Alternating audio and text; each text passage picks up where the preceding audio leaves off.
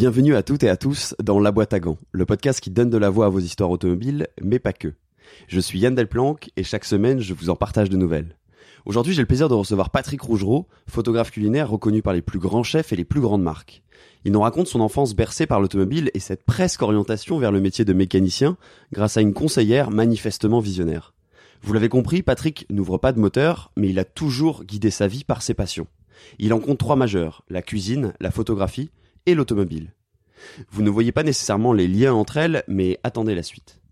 La photographie culinaire est devenue son métier, l'automobile est resté un loisir, qu'il a la chance de vivre de près en suivant le championnat GT en Dodge Viper avec l'équipe de Paul Belmondo Racing et son ami Claudive. En remerciement de ses bons et loyaux services, il se verra même offrir l'opportunité de rouler une manche avec une Lamborghini Diablo sur le mythique circuit de Formule 1 en Hongrie de Hungaroring. Je suis pas sûr de bien prononcer. À travers cet épisode, il revient aussi sur sa rencontre marquante avec Romain Grosjean et Marion Jolès-Grosjean à travers un livre mêlant anecdotes automobiles et recettes de cuisine concoctées par le chef Grosjean. Une idée de livre qui est née de l'esprit de Patrick et qui donne naissance à une belle amitié entre quatre, puisque ce livre est l'œuvre de Marion pour le texte, de Fanny, la femme de Patrick pour la mise en page, de Romain au fourneau, et évidemment de Patrick à la photo. Bref, c'est un épisode qui ne laisse de place pour autre chose que la passion, puisque c'est le driver même de la vie de Patrick. Vous retrouverez toutes les automobiles et les références auxquelles Patrick fait allusion sur Instagram at dbg underscore podcast. C'est là aussi où nous pouvons euh, échanger, je réponds à tous vos messages, même s'ils sont de plus en plus nombreux. Pensez aussi à vous abonner sur votre plateforme de podcast préférée ou sur YouTube et à activer les notifications pour ne rien rater des prochains épisodes. Vous pouvez aussi découvrir tous les épisodes qui sont déjà sortis, il y en a maintenant 32 je crois. Je vous souhaite un bon épisode. Salut Patrick. Salut. Je suis ravi de t'accueillir dans, dans, la boîte à gants.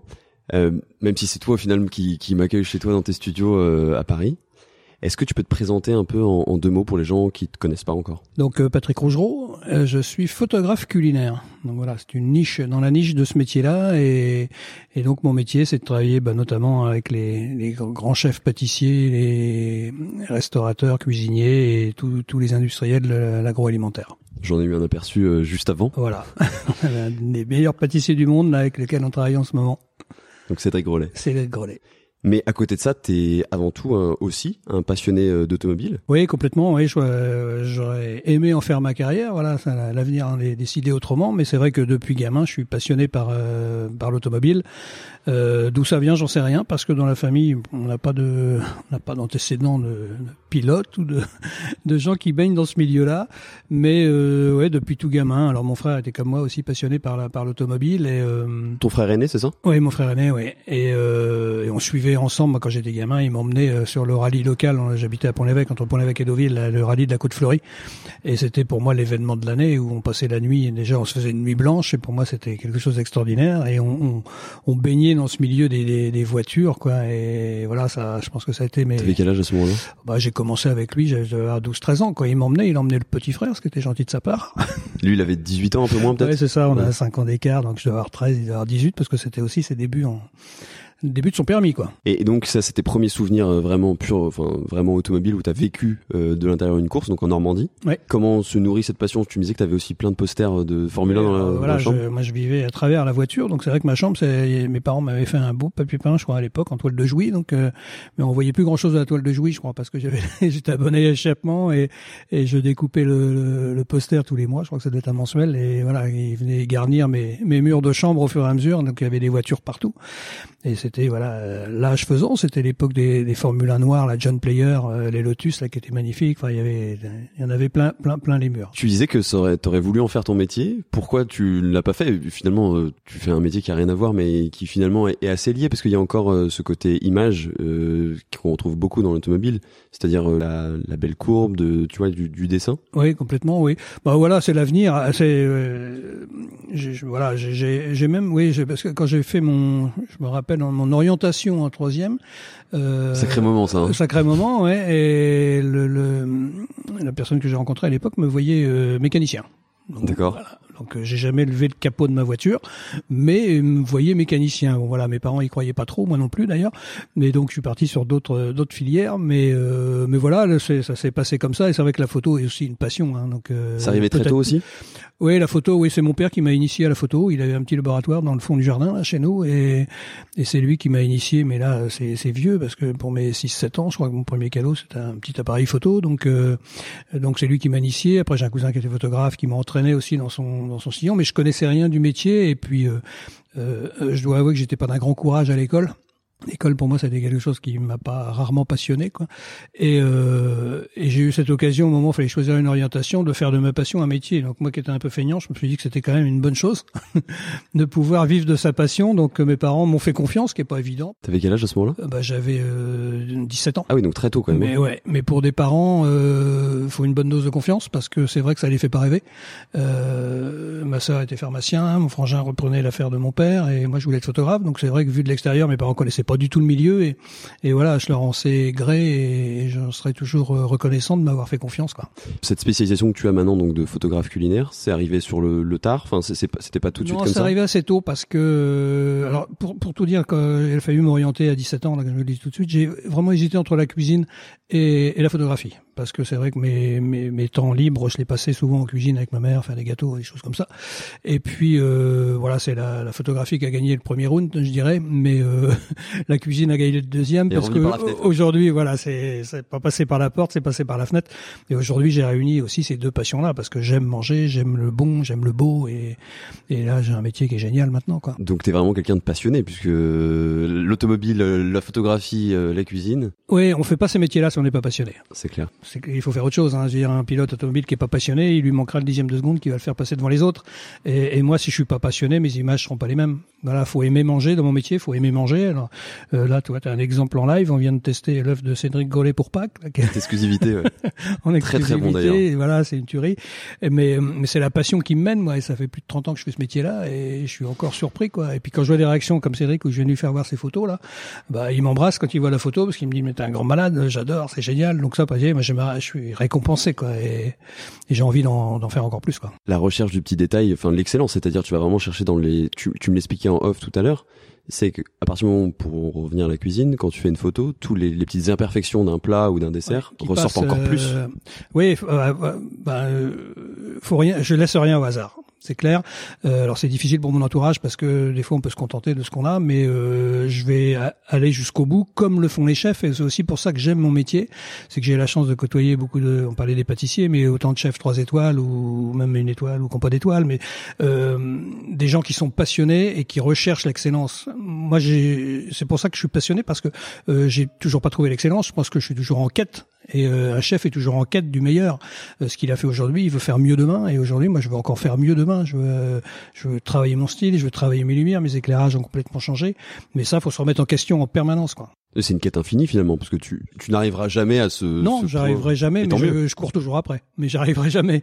Mais euh, plus ça va, ouais, mais plus j'ai j'ai simplifié mes lumières, j'ai simplifié plein de choses, mais je recherche l'excellence, quoi. Ça, ça te fait un vrai moteur pour faire une transition un peu un peu lourde sur l'automobile. Et est-ce que dans l'automobile tu retrouves cette recherche justement, tu sais, on parlait de tout à l'heure de design. Est-ce que c'est quelque chose qui te, qui te plaît particulièrement dans l'automobile ou ou toi tu trouves autre chose? Qu'est-ce que tu trouves euh, dans cette passion Dans la partie design Ouais, même dans la partie. Enfin, tu sais, l'automobile, on peut y arriver par plein d'angles différents finalement. Ouais, ouais, complètement. Alors c'est vrai que je pense que je suis un compétiteur dans l'âme aussi, et c'est vrai que cette euh, l'automobile par le biais de la compétition, euh, c'est quelque chose qui mène. Moi, j'ai eu la chance de faire deux courses dans ma vie, mais euh, on y reviendra après. Ouais, mais mais tout ça pour dire que c'est, je comprends les, les pilotes, quoi. Et j'ai pas mal de copains pilotes qui qui sont passionnés, mais qui cherchent aussi à se surpasser. Et c'est ce que j'aime aussi dans la voiture. C'est voilà. Après le design, tout ça, c'est vrai que j'aime les j'aime les beaux objets, j'aime la, voiture en fait partie, mais euh, mais c'est surtout cet esprit de compétition, quoi.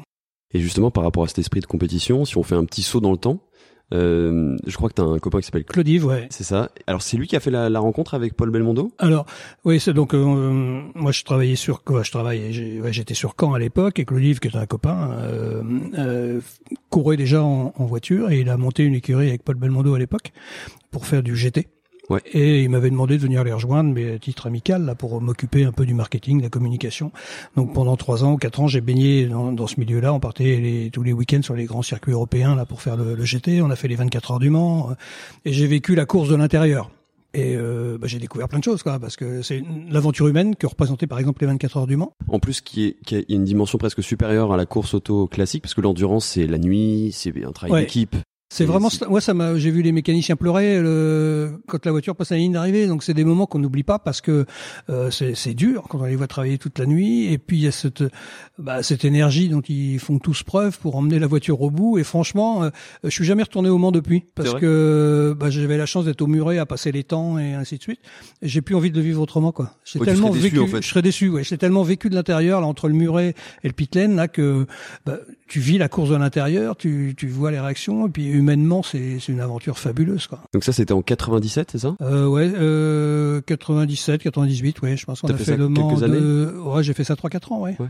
Donc tu leur donnais un coup de main bénévole, en fait? C'était vraiment euh, parce que euh, voilà, je leur donnais un coup de main et moi je me faisais plaisir. C'est ça, le Donc, passionné qui se payait, qui se Voilà, payait comme ça. tout quoi. le monde était content quoi. Et ils te font quand même un beau cadeau par la suite. Oui, ils m'ont proposé de, de rouler en Lamborghini Diablo, faire une épreuve du championnat du monde Lamborghini Diablo. Au début, je croyais que c'était une blague parce que j'ai jamais conduit de voiture de course. Quoi. Avant celle-là, j'avais jamais conduit de voiture de course. C'était quoi la voiture la plus puissante que tu avais conduite avant? T'as peut-être fait du kart? J'ai fait beaucoup de cartes ouais, avec eux. D'ailleurs, on roulait souvent en carte ensemble. On avait nos cartes de temps, euh, mais voilà, on, entre passer du kart à une Lamborghini Diablo avec euh, 25 furieux, euh, c'est pas le même match du tout, quoi. Et, et, et je garde un souvenir vraiment euh, extraordinaire de ce moment-là parce que bah moi c'était un rêve de gamin. Quand je te dis que j'avais mes posters dans la chambre, me retrouver au, alors mettre la combinaison déjà. Et je me rappelle pour l'anecdote sortir du, du motorhome avec ma combinaison, le casque sous le bras, et un petit gamin qui arrive devant moi pour me demander un autographe, quoi. Et donc, ouais, j'ai pas voulu le décevoir. Je me suis signé l'autographe. Je me suis dit, mon pauvre chéri, euh, tu m'as vu aujourd'hui, mais tu me reverras, tu me reverras jamais parce que je vais pas faire une carrière. Mais bon, voilà, c'était, c'était le clin d'œil. C'est l'effet combinaison et casse quoi. Voilà, c'est ça. Ouais. Donc voilà, j'ai signé l'autographe. Et puis c'est de se retrouver dans cette voiture-là. Et je, est-ce que c'était de l'endurance j'ai roulé avec un copain. Et euh, lui, comment on savait pas comment on allait réagir. Parce que est-ce que ça allait être la trouille? Est-ce que on allait être stressé? Est-ce que ceci? Est-ce que cela? On savait pas du tout euh, intérieurement et humainement comment on allait réagir. Et j'étais assez surpris d'ailleurs de. Moi, j'ai j'ai pas eu de stress du tout. Et j'ai pas eu de stress du tout parce que euh, pour une raison simple, c'est la première fois que je roulais, il y avait 25 voitures, je me dis de toute façon tu vas partir dernier. Donc dernier t'es peinard, tu vas à la vitesse que tu veux et puis il y a pas de souci quoi.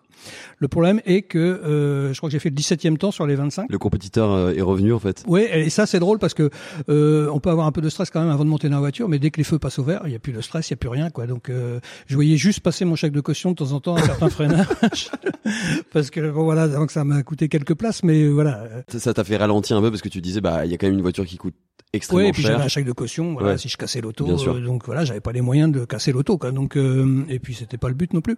Mais humainement, euh, j'ai juste eu une appréhension au moment du tour de chauffe, quoi. Parce que là, il y avait les 25 voitures, donc ça fait un raffut pas possible. Tout le monde chauffe ses pneus, fait des zigzags. Donc moi j'ai fait pareil, mais sans trop savoir. Tu imitais voilà, j'imitais, ils le font, donc ça doit être bien. Je vais faire pareil. Et puis euh, et puis j'ai pris un départ euh, top, quoi. Donc euh, toujours l'adrénaline, je pense, et puis cet esprit de compétition. Je me suis retrouvé euh, 12e, partie 17, je me suis retrouvé 12e au- dans le premier tour. Ça n'a pas duré longtemps, je vous rassure.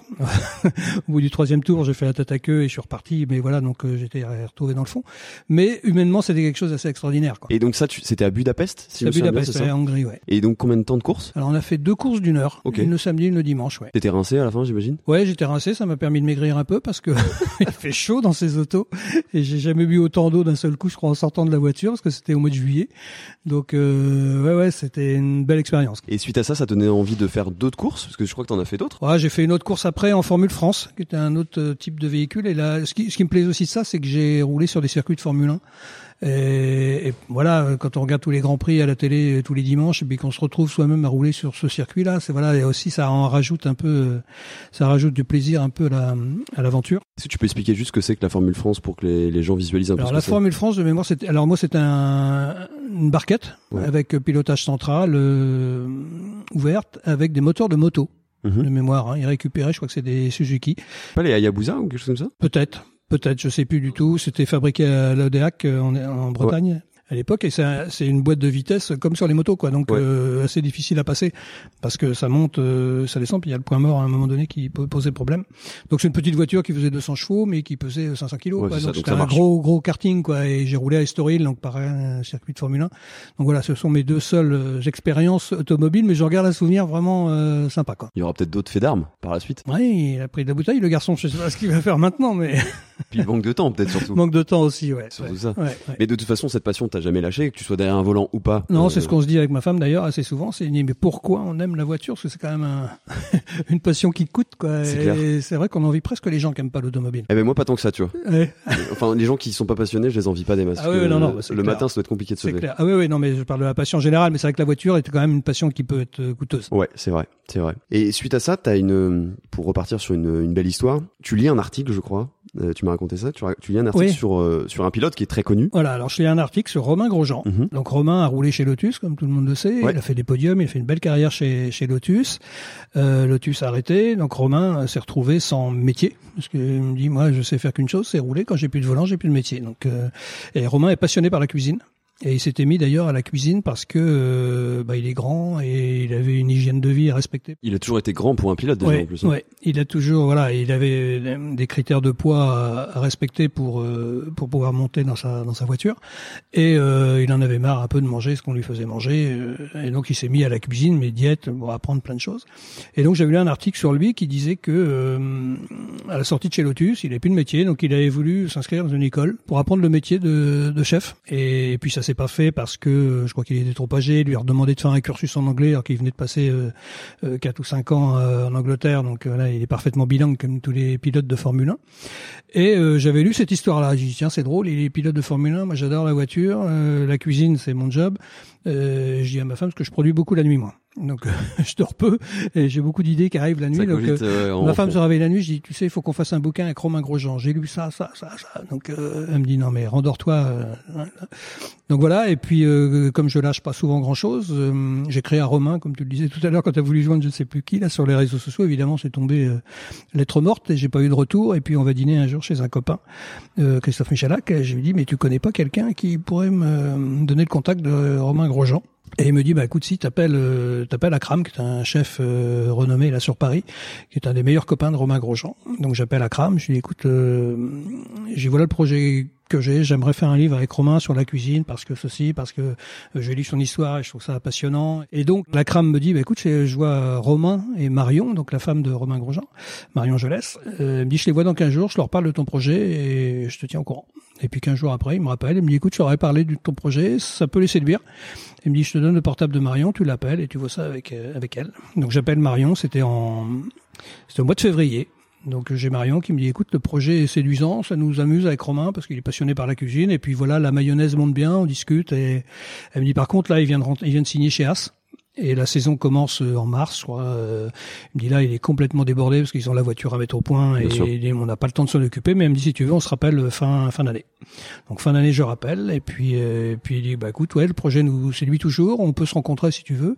Et puis on s'est rencontrés tous les quatre à Paris. Donc tous les quatre avec Fanny, ta femme. Avec Fanny, ma femme, ouais. Et donc j'expose moi mon projet, ce que j'avais en tête, comment je voulais comment je voulais le faire. Et puis je conclus en disant ben écoutez, l'aventure elle est simple Romain, euh, c'est toi le chef, donc tu vas créer toutes les recettes. Euh, Fanny, ma femme, s'occupe de toute la direction artistique chez moi. Je dis toi, tu vas faire la direction artistique du bouquin, donc c'est toi qui vas gérer toute cette partie-là. Je dis Marion, qui peut écrire mieux que toi sur le, type qui est avec nous là? C'est clair. T'es son mari, t'as suivi sa carrière, tu sais de quoi ça parle. Et Marion pensait pas faire partie de l'aventure au départ parce qu'elle avait pas du tout tilté là-dessus. Je dis si t'es d'accord, c'est toi qui vas écrire. Et puis je dis moi je vais faire les photos. Donc on a fait un bouquin et c'est devenu des amis parce qu'on a fait un bouquin à quatre mains, deux couples, et, euh, et c'est des gens extraordinaires quoi. Donc on a appris à se découvrir et puis euh, maintenant voilà c'est l'amitié qui a pris le dessus quoi.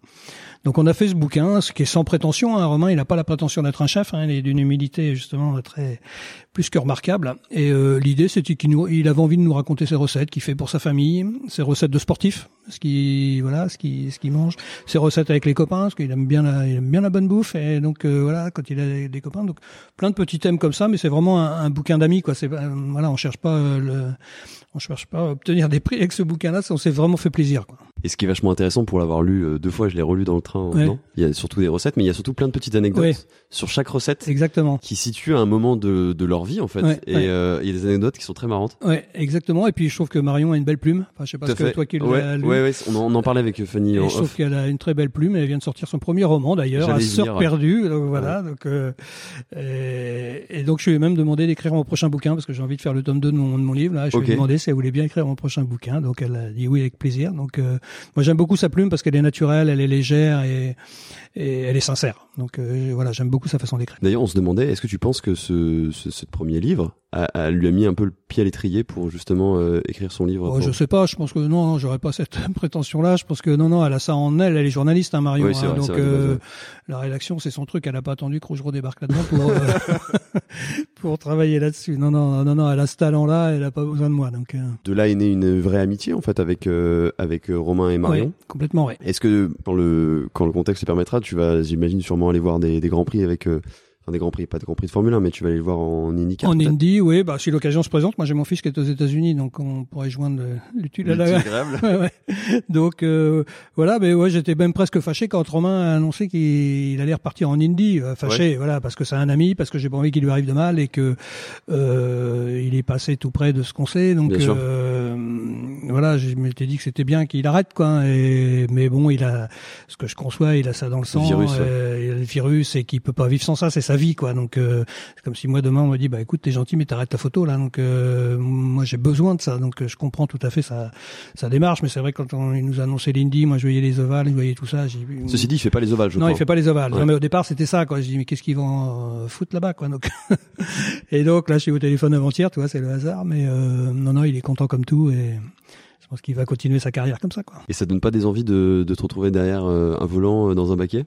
Quand vous en parlez un petit peu à moi Ouais. Non, oui, mais, mais en touriste, là, je fais Ouais. un petit truc comme ça en circuit pour m'amuser. Oui, oui, bah oui, oui, toujours. Oui, ça, c'est clair. Oui, Avec un coach de choix quand même. oui, oui. oui.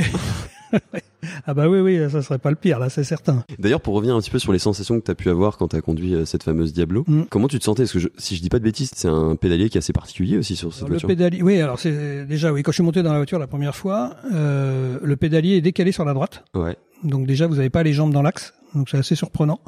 À l'époque, euh, je vais faire un peu vieux schnock, moi, de raconter tout ça, parce que On n'a pas situé la date, mais c'était en c'était 80 97, Ouais. 98, je crois. Ouais, c'est ça. Et euh, ouais, ouais.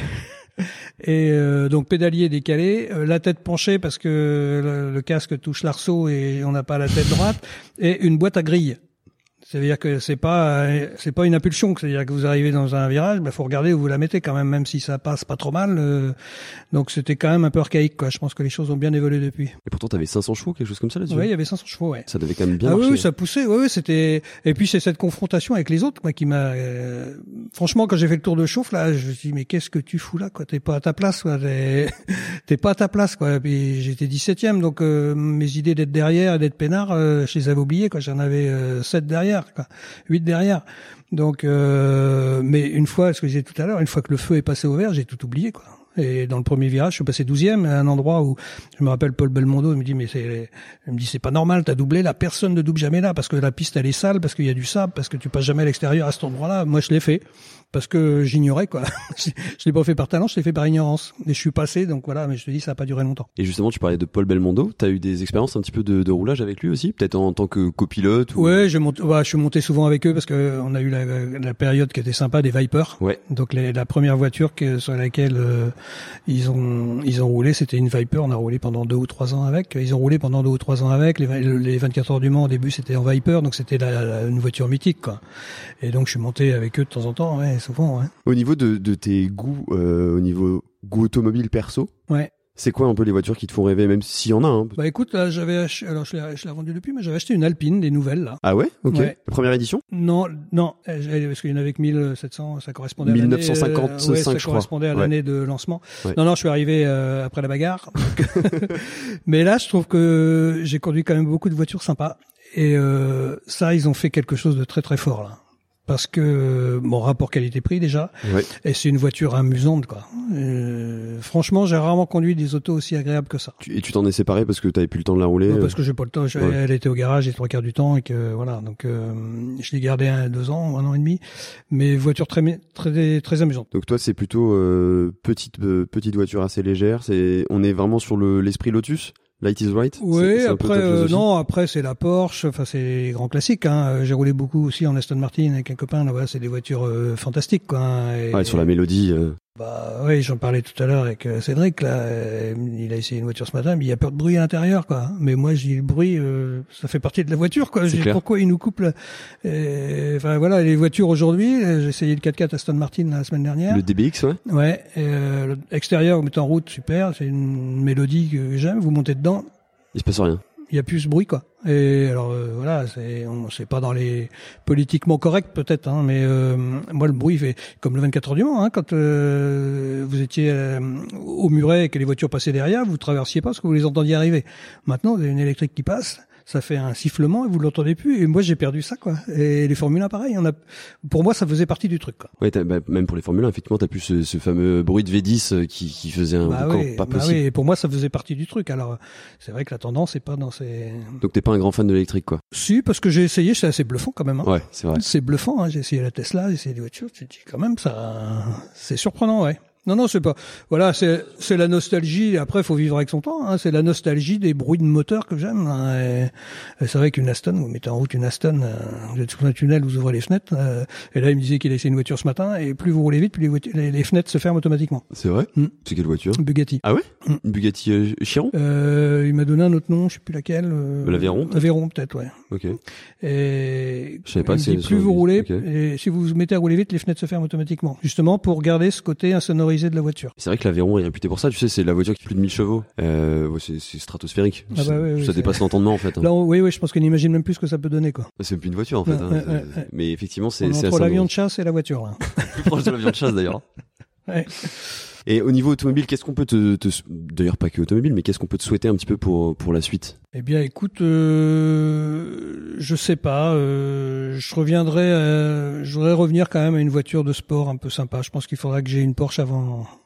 euh, avant la fin. T'as une idée de la Porsche Parce de, que de tes rêves non, non, non, j'en avais une. Alors j'avais une, j'avais acheté une vieille Porsche et je regrette de l'avoir vendue parce que c'était une 2 litres 4 à l'époque. SC Ok. et elle avait pour particularité d'avoir appartenu à Jean-Louis Trintignant. Non. Et bêtement, je l'ai vendue parce que je l'ai acheté, je devais avoir 20 ans ou 22 ans et qu'elle couchait dehors, donc j'ai pas habitant au bord de la mer, je l'avais, je l'avais revendue parce qu'elle s'abîmait. Et euh, je regrette sincèrement maintenant parce que c'était une voiture euh, extraordinaire. Tu sais que c'est marrant que tu me parles de Jean-Louis Trintignant, qu'à plusieurs reprises on m'a dit que ce serait une personne intéressante pour ce podcast, qu'il a apparemment une grande collection. Ah bah écoute, ouais, je pense, ouais, je pense.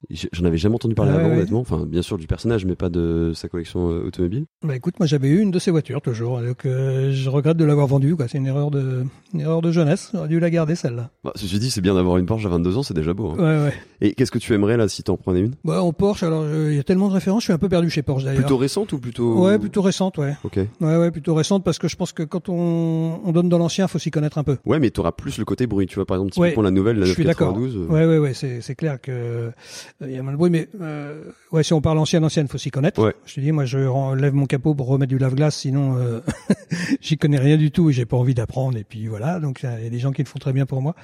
Euh, voilà, après une, une Targa où j'aime beaucoup les, les nouvelles qui sortent, là, elles sont quand même très très belles. T'aimes bien le côté Targa, Ouais, le côté euh, ouais. bulle de verre? Ouais, ouais, j'aime beaucoup. J'aime beaucoup aussi. Et ce que je trouve fort de ces voitures-là, c'est que ça fait quand même quelques années qu'elles sortent et qu'ils arrivent encore à nous étonner et à nous surprendre par des détails, parce qu'en fin de compte, ils travaillent que sur du détail maintenant chez Porsche, parce que la, la structure de la voiture reste la même en termes de carrosserie et autres, pratiquement, quoi. Et ils arrivent à faire évoluer cette voiture-là tous les ans, quoi.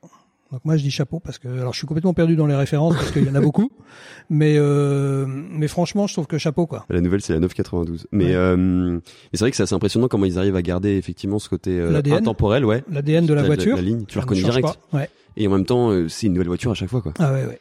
Toujours plus de technologie, bah, toujours plus rapide. Ouais, et puis même esthétiquement, euh, il, enfin ouais ouais, c'est il y a de la nouveauté tous les ans quoi. Mais si je peux t'en conseiller une euh, par rapport à ce que tu me dis, euh, je pense qu'il faudrait que tu, tu partes sur les, les derniers modèles, tu sais, euh, bah, en une Atmo, quoi, si tu veux du bon Ouais, bruit. bah euh, ouais, ouais, ceci dit, les turbos font un bruit sympa aussi, mais Mm. peut-être une, une dernière petite 991 euh, en GT3, ça peut être pas mal. C'est Bah, pas très confortable par contre, hein, Non, c'est pas confortable. Non, non, oui. Mais bon, un peu sportif. mais tu peux l'emmener sur circuit, quoi. Oui, oui, c'est ça. Ça serait l'occasion de te créer ton, ton propre circuit. toi. bah oui, oui. Mais en tout cas, Patrick, merci beaucoup. Bah non, merci à toi. Hein. Et puis à très bientôt. À bientôt. Merci. Ciao.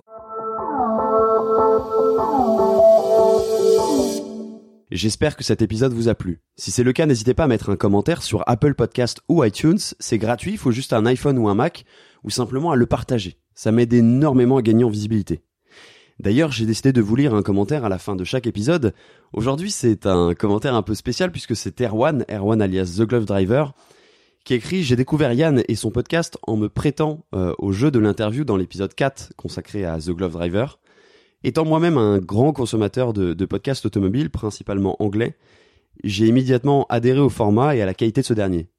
Yann est un excellent présentateur qui maîtrise l'art de l'interview et qui sait se placer avec justesse face à ses interlocuteurs. C'est devenu un rituel, à chaque fois que j'ai un trajet à faire en voiture, je regarde quel épisode j'ai loupé et je l'écoute. De plus, la variété des invités fait la richesse même de Dans la boîte à gants. Bravo, signé Erwan The Glove Driver. ça me fait vraiment plaisir d'avoir euh, converti à la base un invité en, auditeur. Merci beaucoup Erwan, c'est vrai qu'on on échange beaucoup depuis. D'ailleurs, c'est assez drôle parce qu'au moment où je parle, euh, je m'apprête à partir pour, euh, Paris et, enregistrer un épisode avec Romain Monti. Et je vais sûrement aller voir Erwan après.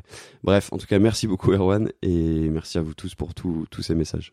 Pour découvrir les coulisses du podcast, vous pouvez me suivre sur Instagram at dbg underscore podcast. C'est là aussi nous pouvons échanger, euh, je réponds à, tous vos messages.